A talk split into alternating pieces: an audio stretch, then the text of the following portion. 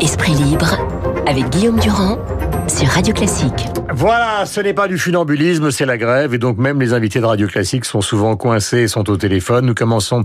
D'abord, je salue Cécile Cornudet, qui depuis plusieurs matinées est avec nous, car vous le savez, elle est éditorialiste aux échos et c'est probablement l'une de celles, peut-être celle qui est le plus informée sur ce qui se passe dans le monde politique avec notre camarade euh, Tabar. Mais nous allons commencer par Agnès Verdier-Molinier, qui dirige l'IFRAP. Agnès, bonjour.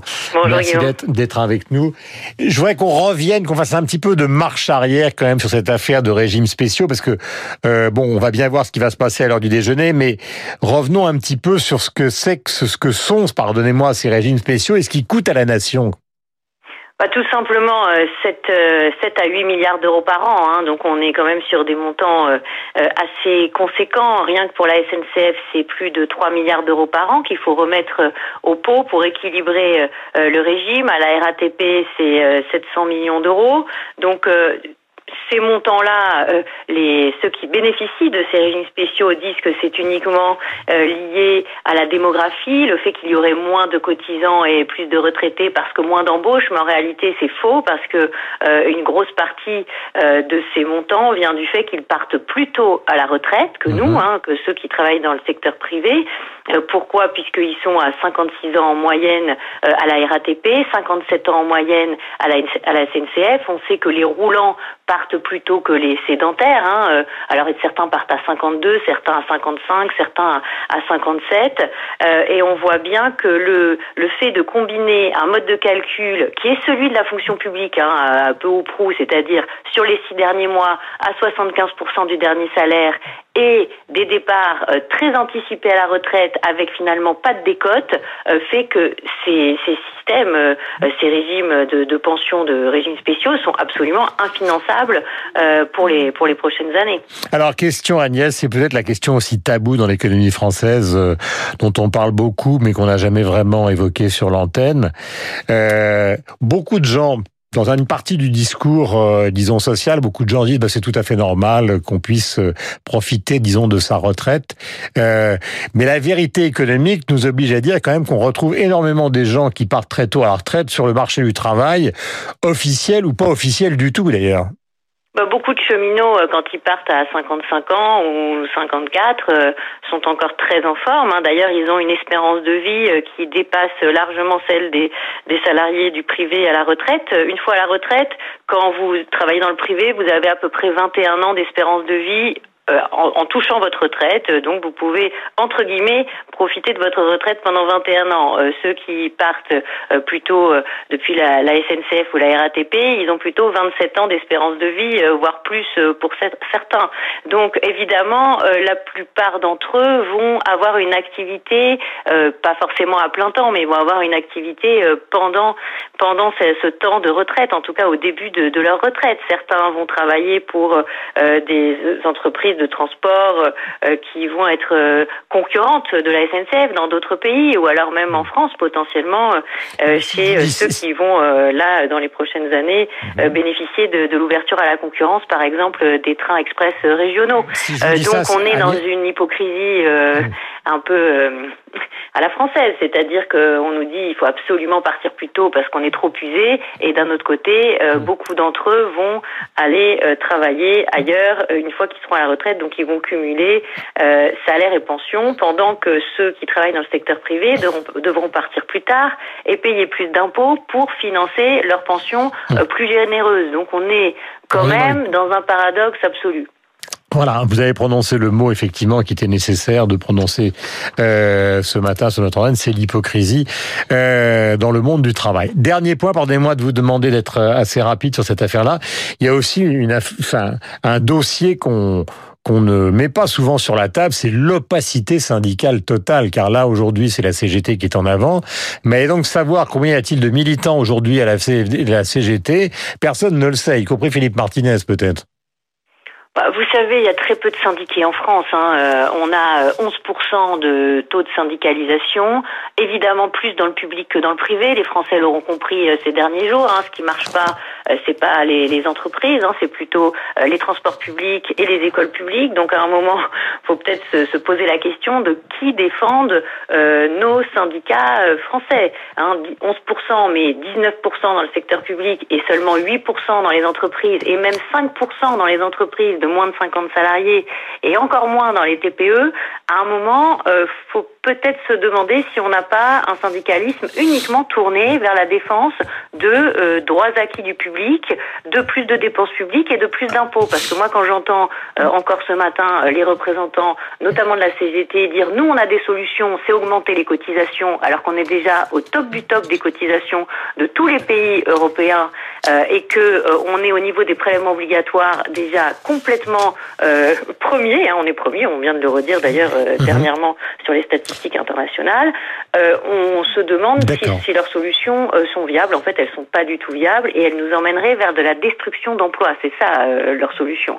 Donc, il faudrait un syndicalisme qui soit beaucoup plus représentatif du, du, secteur privé et beaucoup plus équilibré dans ses positions. La position du blocage pour empêcher de repousser l'âge de départ à la retraite, alors que les Suédois partent à 66 ans, les Danois à 65 ans, la moyenne OCDE à plus de 65 ans, et que nous, en moyenne, on part à 60 30,8 ans à cause du secteur public. Et là, il faut mettre les régimes spéciaux plus l'ensemble des fonctionnaires. Merci Agnès. Merci Agnès, pardon de vous interrompre, mais c'est toujours compliqué d'avoir des conversations au téléphone. Euh, Cécile, c'est à midi que tout ça va être mm. précisé. On a l'impression qu'on a vraiment amendé ce qui était prévu au départ pour acheter la paix sociale, quoi.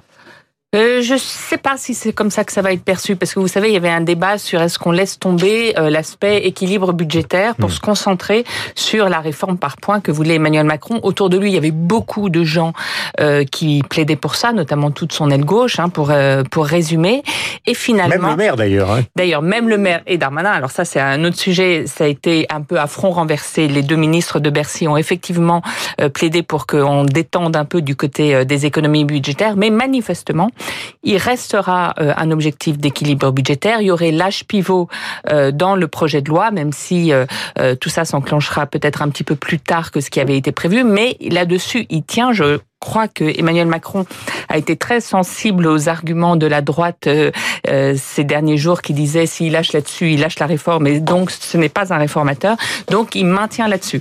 En revanche, euh, effectivement, il y aura peut-être beaucoup d'argent sur la table pour essayer d'amadouer les populations qui vont rentrer et qui devront souffrir du, du régime par points. Mais j'ai l'impression que c'est un équilibre entre les deux qu'ils ont essayé de mhm. trouver. donc c'est pas une reculade en, en, Mais est-ce que vous avez l'impression, pour terminer, parce que hum. grâce à vous justement on peut anticiper, qu'au fond, il va toucher le bénéfice. ça nous concerne tous, les retraites. Hein. Donc ça, c'est un problème majeur pour vous, pour moi, pour Bruno, pour tous ceux qui nous écoutent. Mais sur le plan politique, est-ce que vous, avez l'impression qu'il va toucher le bénéfice politique, justement, de cette affaire? Ou est-ce que ça va devenir très compliqué? Ça dépend du mouvement social, de comment... Est-ce que quand même la CFDT, ils ont réussi... Ils pensent qu'à sa réélection pour l'instant? Oui, et c'est d'ailleurs euh, d'où l'argument de la droite qui... Je pense que les propos de Xavier Bertrand euh, ces derniers temps ont beaucoup joué dans une lecture un peu dure de la réforme finalement. Tout dépendra en fait du mouvement social là tel qu'il va s'inscrire dès cet après-midi, dès demain. On va voir comment comment ça tourne. Est-ce que ça calme un peu la CFDT Est-ce que ça calme un petit peu euh, les enseignants? Euh, Et c'est à partir de là, est-ce que ça dure au-delà de Noël? Ils, ils, assument là euh, dans, dans, les coulisses à Matignon de dire on, on sait qu'on ne fait pas rentrer les manifestants cet après-midi dans la rue. Donc il va y avoir un bras de fer social qui va s'engager et c'est au terme de ce bras de fer qu'on pourra dire s'il y a eu un, un gain politique. Je sais que vous adorez le cinéma. Nous sommes avec Bruno Kras pour clôturer cette matinale. Bruno, bonjour. D'habitude, vous êtes à 7h40, mais bien évidemment, les transports, il n'y a aucune raison que Radio Classique ne soit pas touché. Nous sommes tous touchés. Alors, d'abord, un film de Terence Malick, qui est un grand réalisateur américain, de la lenteur. Oui. Euh, le plus beau film, l'un des plus beaux films de guerre, qui s'appelle La Ligne, rouge, qui a été fait il y a des, qui a été fait il y a des années. Et eh ben justement, Guillaume, euh, on l'avait perdu ces dernières années. Il y avait fait deux, trois films un peu autobiographiques auxquels on ne comprenait rien. Et là, c'est son dixième film. Il a le style des moissons du ciel de la ligne rouge, le style Malik, et c'est magnifique. Une vie cachée, c'est l'histoire vraie de Frank Jagerstetter, un paysan autrichien qui vit dans la montagne tranquille à la fin des années 30 avec sa femme. Alors on a les travaux et les jours, les moissons, le ciel, les nuages, c'est magnifique. Il donne de, l'âme à la nature, Terence Malik, c'est ça qui est extraordinaire. Il est appelé sous les drapeaux, il revient, il fait ses classes, il revient, et là il doit être enrôlé, et là il ne veut pas euh, souscrire au régime nazi. Il dit non, c'est un chrétien, sa conscience lui fait dire non. il est quand même enrôlé, il va de, prison en prison, on le maltraite, on le torture, et jusqu'au bout il va tenir, jusqu'à ce qu'il soit décapité. Voilà, j'en dirai pas plus. C'est magnifique, c'est une histoire vraie. Terence Malick a un style élégiaque pour parler de la nature, pour parler de cet homme qui est courageux. Et d'ailleurs, il y a une citation à la fin du film qui est magnifique. Il dit, si nous sommes là, vous et nous, c'est aussi ceux qui, grâce à une vie cachés euh, ont pu rester fidèles à leurs idéaux et, et, et, que personne et dont la tombe n'est même plus visitée par personne. Cette vie cachée, c'est magnifique et c'est un très beau film. Et Frank Jägerstätter a été canonisé par le pape en 2007. C'est un Autrichien qui est très connu là-bas. C'est ouais. un héros. C'est un très beau film. Très beau film, très grand metteur en scène qui a obtenu toutes les récompenses internationales. Et un arrivant, c'est pas son premier film, deux ou troisième film. Il s'agit de Tristan Seguela. Le film oui. s'appelle Docteur. Ah, Alors c'est une comédie à l'intouchable. En fait, l'histoire, je la résume et puis vous allez nous dire ce que vous en pensez. C'est un médecin qui travaille dans une sorte de SOS médecin. Tout d'un coup, il se fait un tour de rein. C'est un alcoolique, c'est Michel Blanc. Et il ne sait plus comment aller faire ses visites la nuit. Donc, il embauche un type qui passe, euh, qui travaille plus ou moins Uber, pour, ça. pour Uber. Uber et lui dit, tu vas faire les visites à ma place et moi, je te guiderai par le téléphone. Mais moi, je trouve ça très drôle. C'est une jolie comédie qui n'est jamais vulgaire. C'est un feel-good movie, comme on dit. C'est très sympa. En plus, quand même, on voit, il euh, y, a, y, a, un tout petit côté social, bien que ce soit un film sans message. On voit quand même ce type au bout du rouleau qui travaille la nuit de Noël. Personne ne veut l'aider. Michel Blanc, il est extraordinaire. Euh, et, et, voilà, et il va faire confiance à ces jeunes. Au début, évidemment, il y a un antagonisme entre les deux personnages et finalement, ils vont s'allier pour le meilleur et pour le pire. Il faut voir quand même Michel Blanc en bas dans sa voiture donner des messages au type en train d'ausculter quelqu'un alors qu'il ne connaît rien à la médecine. Et qui répète à chaque fois. Et qui répète à chaque fois. Il dit. Il a mal au cœur. Donc, vous avez mal au cœur. Et l'autre lui dit, demande-lui s'il va, excusez-moi, à la selle. Vous allez en et l'autre comprend rien. Il s'appelle, il y a Michel Blanc, mais il y a Hakim Djemili, il faut lui rendre hommage parce que je l'avais jamais vu au cinéma, il est génial. Le jeune, le jeune comédien qui joue qui sort Michel de nulle Blanc. part et qui est voilà, voilà. Et je cite très vite Lola vers la mer, un film de Non, Laurent non, non. Micheli avec Benoît Magimel et Mia Bollers, qui est un très très bon film, allez le voir aussi. On est gâtés cette semaine. Vous avez bien fait de persister, de venir ce matin. Merci Cécile, comme tous les jours, de venir sur l'antenne de Radio Classique en ce moment. Nous avons besoin d'informations précises. 8h57, voici le journal. Euh, la météo et nous retrouvons avec bonheur Franck Ferrand.